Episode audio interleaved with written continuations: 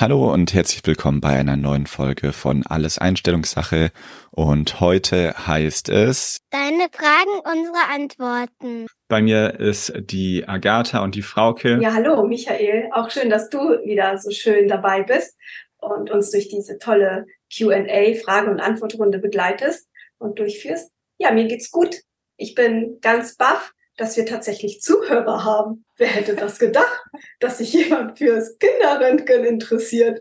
Ja, toll. Ich bin wirklich beeindruckt, dass ihr in eurer Freizeit an Arbeit denkt, ihr Verrückten. Weiter so. Ja, auch von mir ein Hallo in die Runde. Ich freue mich auch, dass wir schon tatsächlich einige Fragen bekommen haben und dass das Interesse an der Kinderradiologie ja geweckt ist und ihr mit uns auf die Reise geht. Dann wollen wir auch direkt starten. Eine Frage oder mehrere Fragen sind von der Sandra Pichler gekommen. Und da ging es um den Inkubator. Und zwar soll man die Inkubatorschublade nutzen oder lege ich besser den Detektor direkt unters Kind? Wie ist denn eure Meinung dazu?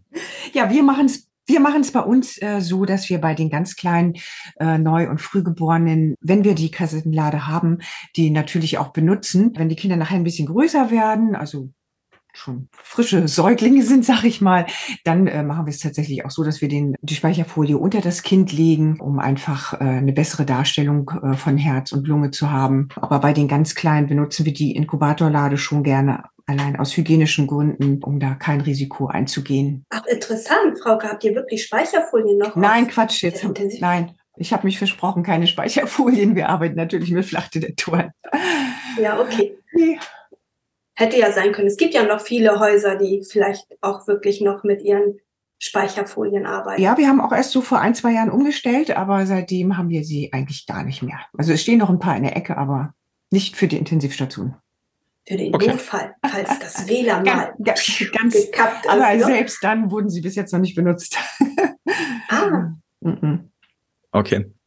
Agatha, wie ist es bei euch? Ja, also wir haben ja auch wirklich eine große Neo-Intensiv mit wirklich, wirklich Frischlingen. Die sind so klein, manchmal kleiner als meine Hand. Das war für mich auch echt ein Abenteuer, das das erste Mal so zu sehen. Und da wird natürlich die Lade in, unter dem Inkubator verwendet und um die einfach in ihrem Kokon zu behalten, dass die da keine fremden Keime einzuschleusen. Genau. Und sobald die wirklich so groß sind, dass die Baby ähnlich aussehen, so richtig Baby, dann wird das auch, ja, liegen die ja auch meistens gar nicht mehr auf der Neo-Intensiv, sondern auf der normalen Intensivstation. Und da gibt es halt die Möglichkeit, den Inkubator auch so zu drehen, dass man diese Klappe oben wegdrehen kann und auch dann das Kind oder das Baby, den Säugling, auf den Detektor zu drehen. Genau. Neo-intensiv auf jeden Fall Lade und alles andere wird unter das Kind gelegt. Es gibt immer wieder Ausnahmen, aber das ist dann wirklich nur mal eine Ausnahme, dass es dann auch mal anders läuft. Super, vielen lieben Dank. Die nächste Frage ist, ob die Tabelle, die wir eingepflegt haben, auch für Speicherfolien geeignet ist? Da fange ich gleich an. Mhm. Nein, das ist wirklich für die Direktradiographie, für die DR-Detektoren. Also für die Speicherfolien brauchen wir eine andere Belichtung, mehr KV und auch mehr MAS. Wenn es gewünscht ist, können wir auch noch eine Liste Empfehlungen abgeben für die Belichtung mit der Speicherfolie. Es ist tatsächlich so, dass die diagnostischen Referenzwerte mit der Speicherfolie schwerer einzuhalten sind, also fast unmöglich, weil wir brauchen mehr Dosis für die Speicherfolie für eine gute Bildqualität. Wir werden die Tabelle auf www.alleseinstellungssach.de auch einpflegen. Jedoch, wie gesagt, der Hinweis, die Dosisreferenzwerte sind damit nur sehr schwer zu erreichen. Danke dennoch für die Frage, die war sehr, sehr wichtig. Dann kam nochmal die Frage mit dem Strahlenschutz. Und zwar lege ich den Strahlenschutz auf das Kind oder auf den Inkubator? Die Frage beantworte ich sehr gerne. Nach der neuen Strahlenschutzrichtlinie wird es aus hygienischen Gründen auf den Inkubator gelegt und niemals auf das Kind. Die nächste Frage ist, soll ich den Detektor auf SC800 stellen, ja oder nein? Agatha, wie siehst du das? Also da halte ich mich auch an die Leitlinie. Und in der Leitlinie steht, dass es auf der SC 400 bleiben soll. Und also die Detektordosis soll bei 2,5 Mikrogray eingestellt sein. Und in Klammern steht sogar 5 Mikrogray. Aber wir behalten das bei 2,5 Mikrogray. Dann nochmal ein Exkurs. Es gibt ja auch die Nadelkristallkassetten. Die haben eine SC von 600. Die werden auch sehr häufig verwendet. Agatha, kannst du da auch noch mal ganz kurz was zu sagen? Ja, ich bin ja ein sehr neugieriger und wissbegieriger Mensch und dementsprechend habe ich heute direkt nach meinem praktischen Unterricht ein kleines Experiment gemacht und habe mir die Bildqualität angeguckt im Vergleich mit den beiden CR-Systemen. Und es ist wirklich so, dass ich gesehen habe, dass die Bildqualität mit der ähm, Speicherfolie 600er besser wird detailreicher im Vergleich zu 400er. Ich habe jetzt kein Menschen geröntgt, sondern wir haben ja den Luxus, ein Röntgenphantom zu haben, der Helge heißt und der muss immer wieder für solche Experimente herhalten.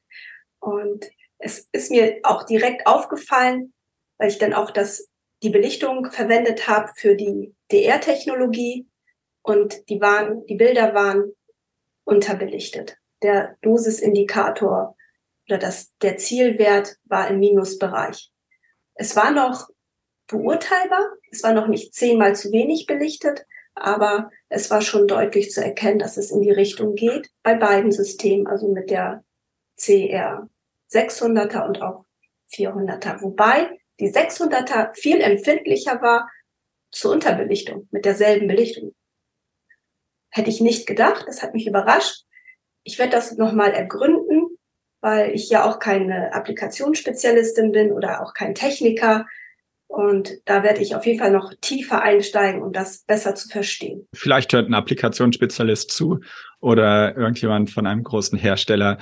Ihr dürft uns sehr gerne informieren, wie die Hintergründe sind. Gerne und schreiben. Dann die nächste Frage geht an Frauke und zwar, wird noch eine Barbix benutzt oder ist das komplett veraltet und wir machen nur noch Röntgen im Liegen bei Säuglingen?